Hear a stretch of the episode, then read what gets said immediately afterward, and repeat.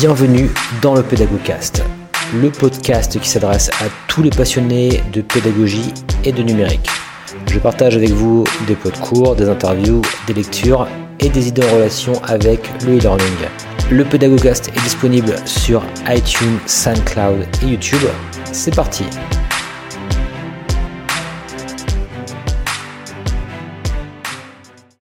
Bonjour et bienvenue dans ce nouvel épisode de la du Pédagogcast.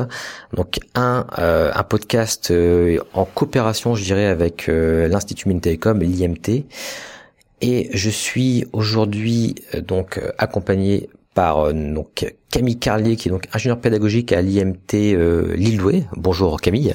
Bonjour. Et aujourd'hui, en fin de compte, on va euh, parler euh, de pédagogie à la demande à l'IMT. Donc, tu vas un petit peu nous expliquer tout ça, puisque tu euh, tu t'occupes notamment, enfin, tu gères en partie le projet de la pédagothèque, hein, si je dis pas de, de bêtises. Et ce que je te propose, en fait, la, la pédagothèque, hein, Camille va en parler mieux que moi, donc c'est une plateforme un petit peu euh, qui va permettre à, je dirais, à aux enseignants de l'IMT d'accéder à des ressources. Hein, T'en parleras dans le détail euh, tout à l'heure. Mais juste pour justement pour rappeler le contexte, hein, il faut savoir que l'Institut Télécom s'est étendu sur toute la France euh, au niveau de plusieurs établissements, donc vraiment sur tout le territoire français, euh, notamment l'IMT Atlantique, l'île Douai, Saint-Étienne, Albi, Télécom Sud Paris, etc. Et donc euh, voilà, donc effectivement, donc cette plateforme hein, euh, permet de centraliser, de faire des choses un petit peu de manière euh, mutualisée. Alors justement, est-ce que Camille, avec tes mots, est-ce que tu peux déjà nous, euh, nous décrire un petit peu ce qu'est justement la pédagothèque et ça pourra peut-être inspirer d'autres établissements aussi pour mettre en place une initiative de ce type. Euh, Donc la pédagothèque, c'est une plateforme euh, de cours euh, donc qui est commune à l'ensemble des écoles de l'IMT et sur lesquelles les enseignants vont pouvoir partager leurs cours, travailler ensemble sur leurs cours, enrichir co, enfin co-travailler et enrichir en fait euh, les cours euh, qu'ils vont pouvoir euh, réutiliser également avec leurs étudiants. Euh, et parallèlement à ça aussi, pouvoir proposer, ben, euh, au-delà du cours, la simple ressource pédagogique, c'est-à-dire, bah, j'ai fait une ressource pédagogique qui est plutôt sympa, j'ai passé un petit peu de temps dessus et je la partage avec mes avec mes collègues. D'accord, donc c'est bien ça, c'est un peu une, mutualisation, je dirais, au sein pour le coup de l'institut Télécom, hein, c'est bien ça? Oui, c'est ça. D'accord, ok, très bien. Euh, donc je voulais également euh, savoir quels sont les, bon, on en, on en a pas déjà un petit peu, hein, mais les objectifs tels que tu pourrais définir de la pédagothèque euh, pour Institut Télécom. Est-ce qu'il y a des objectifs qui ont été vraiment euh, clairement fixés, je dirais? Alors au niveau des objectifs, il y en a euh, trois principaux. Donc ça va déjà être de euh, favoriser les, usages, c'est-à-dire ben, euh, de pouvoir utiliser des MOOC ou de, pouvoir proposer des dispositifs en présentiel ou de mixer présentiel et distanciel.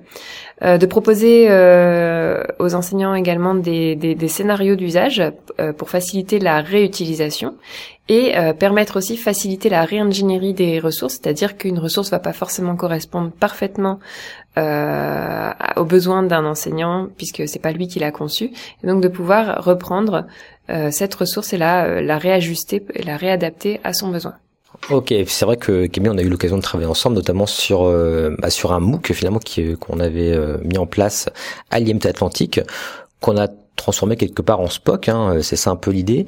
Alors c'est vrai que l'IMT est, un gros producteur de, de MOOC et c'est vrai qu'il y a un enjeu assez intéressant qui est justement de proposer, euh, je dirais, certaines formations issues de MOOC en SPOC euh, aux étudiants de l'IMT, et puis malgré tout de garder l'aspect MOOC sur des plateformes type Fun. Euh, alors je crois qu'il y a Fun, Coursera également, qui fait partie de des plateformes qu'on peut utiliser.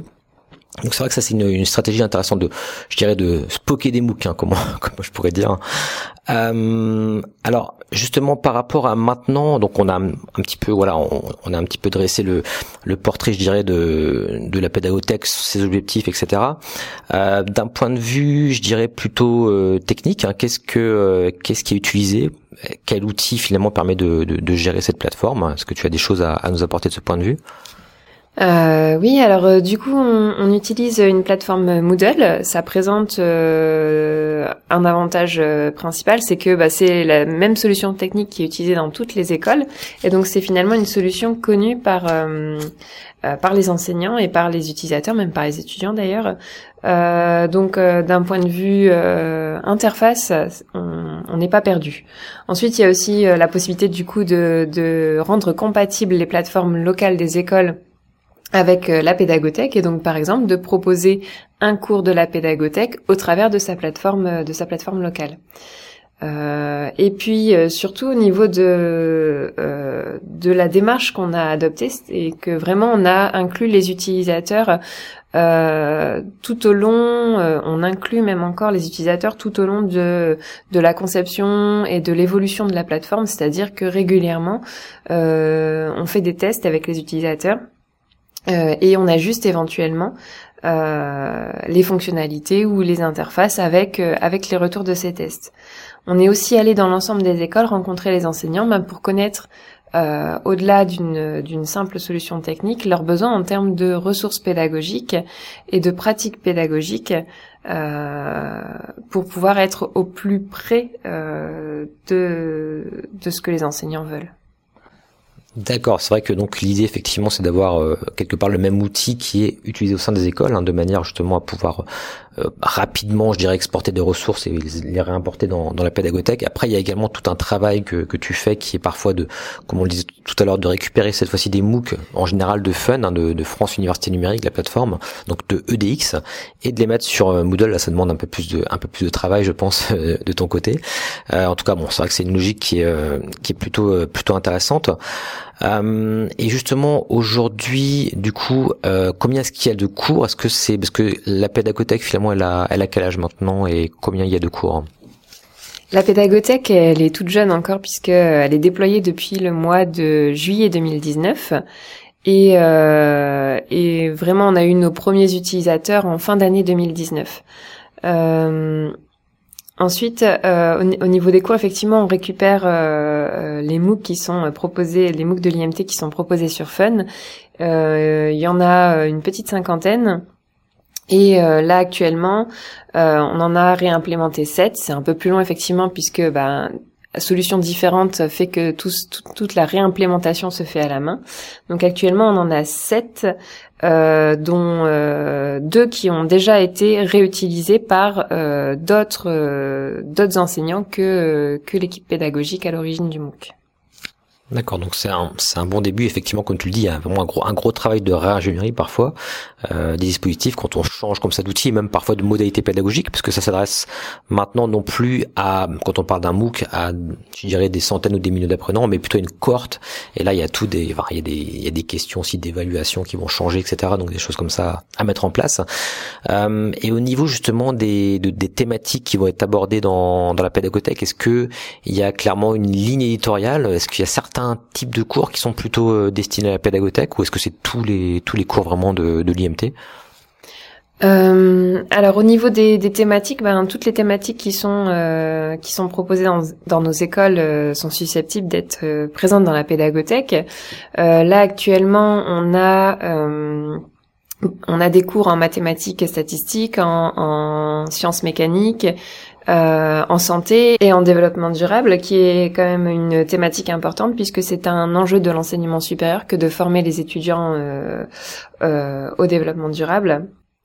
Et c'est vrai que du coup, là, enfin, on parle de développement durable, mais de manière plus globale, l'un des intérêts aussi de, de cet outil, c'est que finalement parfois il y a des cours qui sont, je dirais, donnés de base à une petite partie d'étudiants dans les, les, les différentes écoles et parfois ça permet d'atteindre quelque part une masse critique, euh, ça d'une part, et d'autre part ça permet également de, de mettre en place des cours qui sont vraiment, euh, on, parle par exemple de développement durable, il n'y a pas forcément d'experts tout le temps dans toutes les écoles de développement durable, quoique c'est parfois le cas, mais c'est pas tout le temps le cas.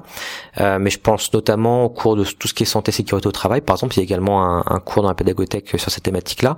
C'est vrai que ça permet quelque part, euh, lorsqu'il manque les experts en interne, les, les, enseignants qui pourraient donner ces cours-là, bah, la pédagothèque permet justement, eh bien, à, à l'école, hein, eh bien, de proposer à ses étudiants, eh bien, d'avoir également ce cours-là dans leur cursus et effectivement, comme tu le dis, ben, euh, développement durable, voilà, c'est une thématique aujourd'hui euh, bah, qui est exigé également par la CTI, la commission des titres d'ingénieurs, qui exige justement que les, les, étudiants passent par ce type d'enseignement.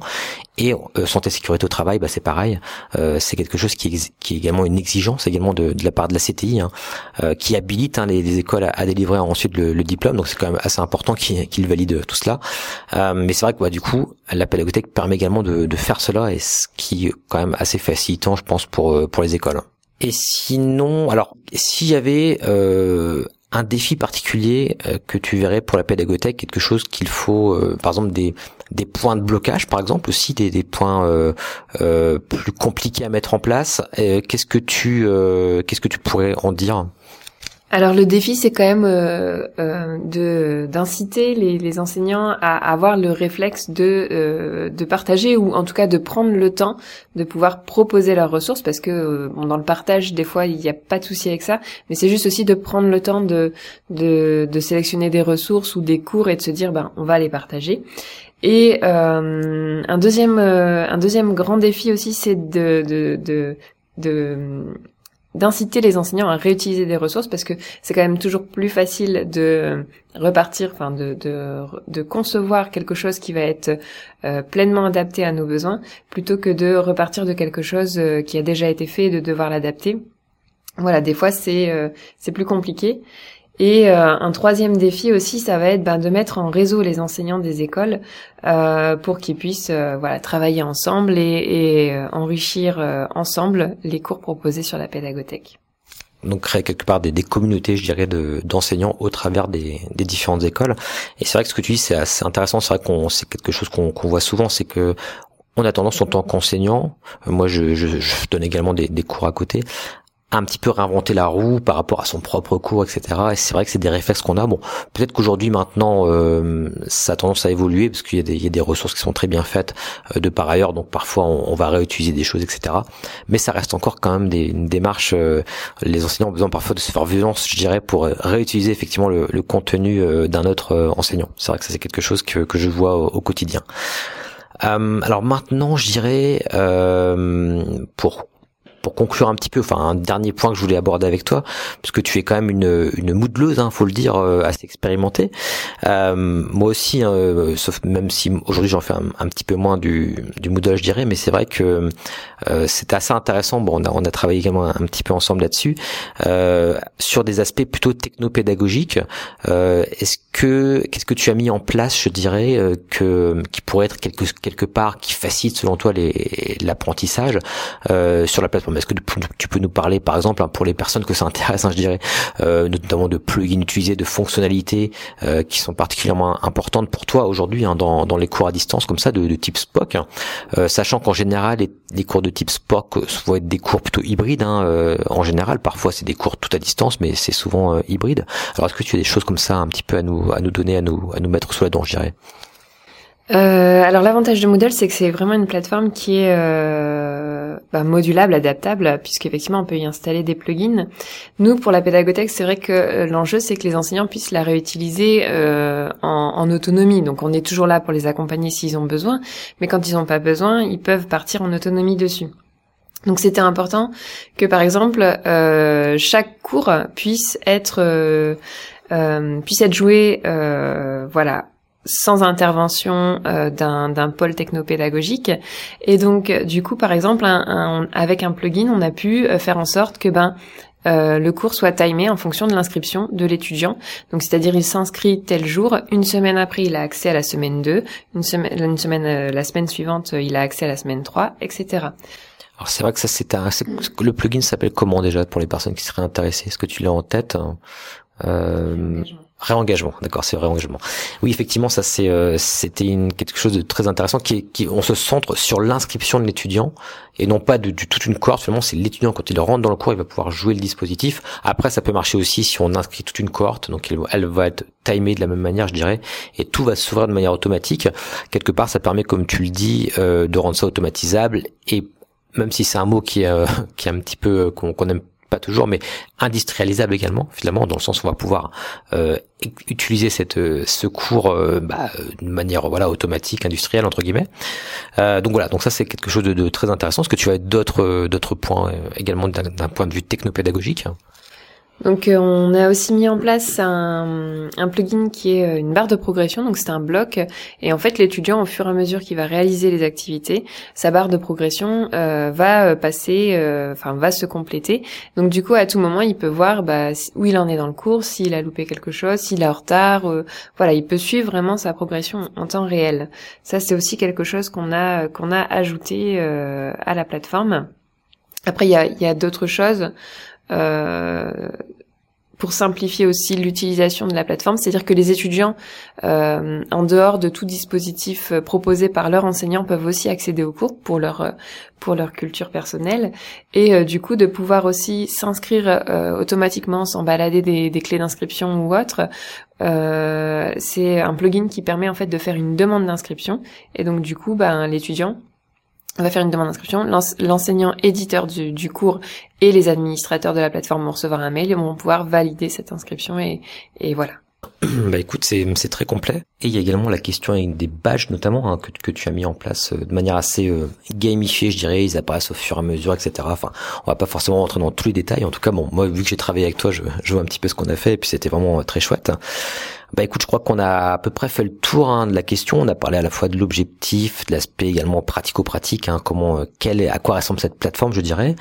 Euh, maintenant, je tenais, bon bah déjà à te remercier Camille hein, pour ta pour te, pour ta présentation, pour ta présence. Hein. C'était vraiment, euh, moi, moi ça m'a appris des choses, même si encore une fois on a eu l'occasion de travailler ensemble. Je remercie également Angelo Montani qui participe également évidemment à, à ce projet. Alors son le poste Angelo, c'est il est responsable, je dirais, des transformations éducatives. Donc c'est lui en, en partie également qui, initie ce, ce projet de, de la pédagothèque. Et j'en profite également pour faire une petite publicité pour la cartographie des talents.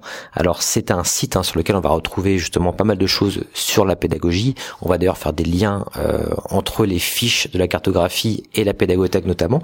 Mais la cartographie des talents c'est quelque chose, euh, un site auquel, enfin auquel tout le monde peut accéder finalement, euh, d'où que l'on vienne. Donc si vous êtes enseignant, d'où que vous venez ou ingénieur pédagogique, je vous propose, hein, je, vous, je, vous, incite à vous inscrire sur ce site donc à l'adresse donc https slash www.cartotalent.fr et cartotalent il y a un S. Voilà c'était la, petite publicité euh, du podcast. Voilà en tout cas bah, je vous remercie beaucoup. Merci pour le temps accordé Camille. Merci à toi. Et puis à, très bientôt eh pour un nouvel épisode du Pédagogcast.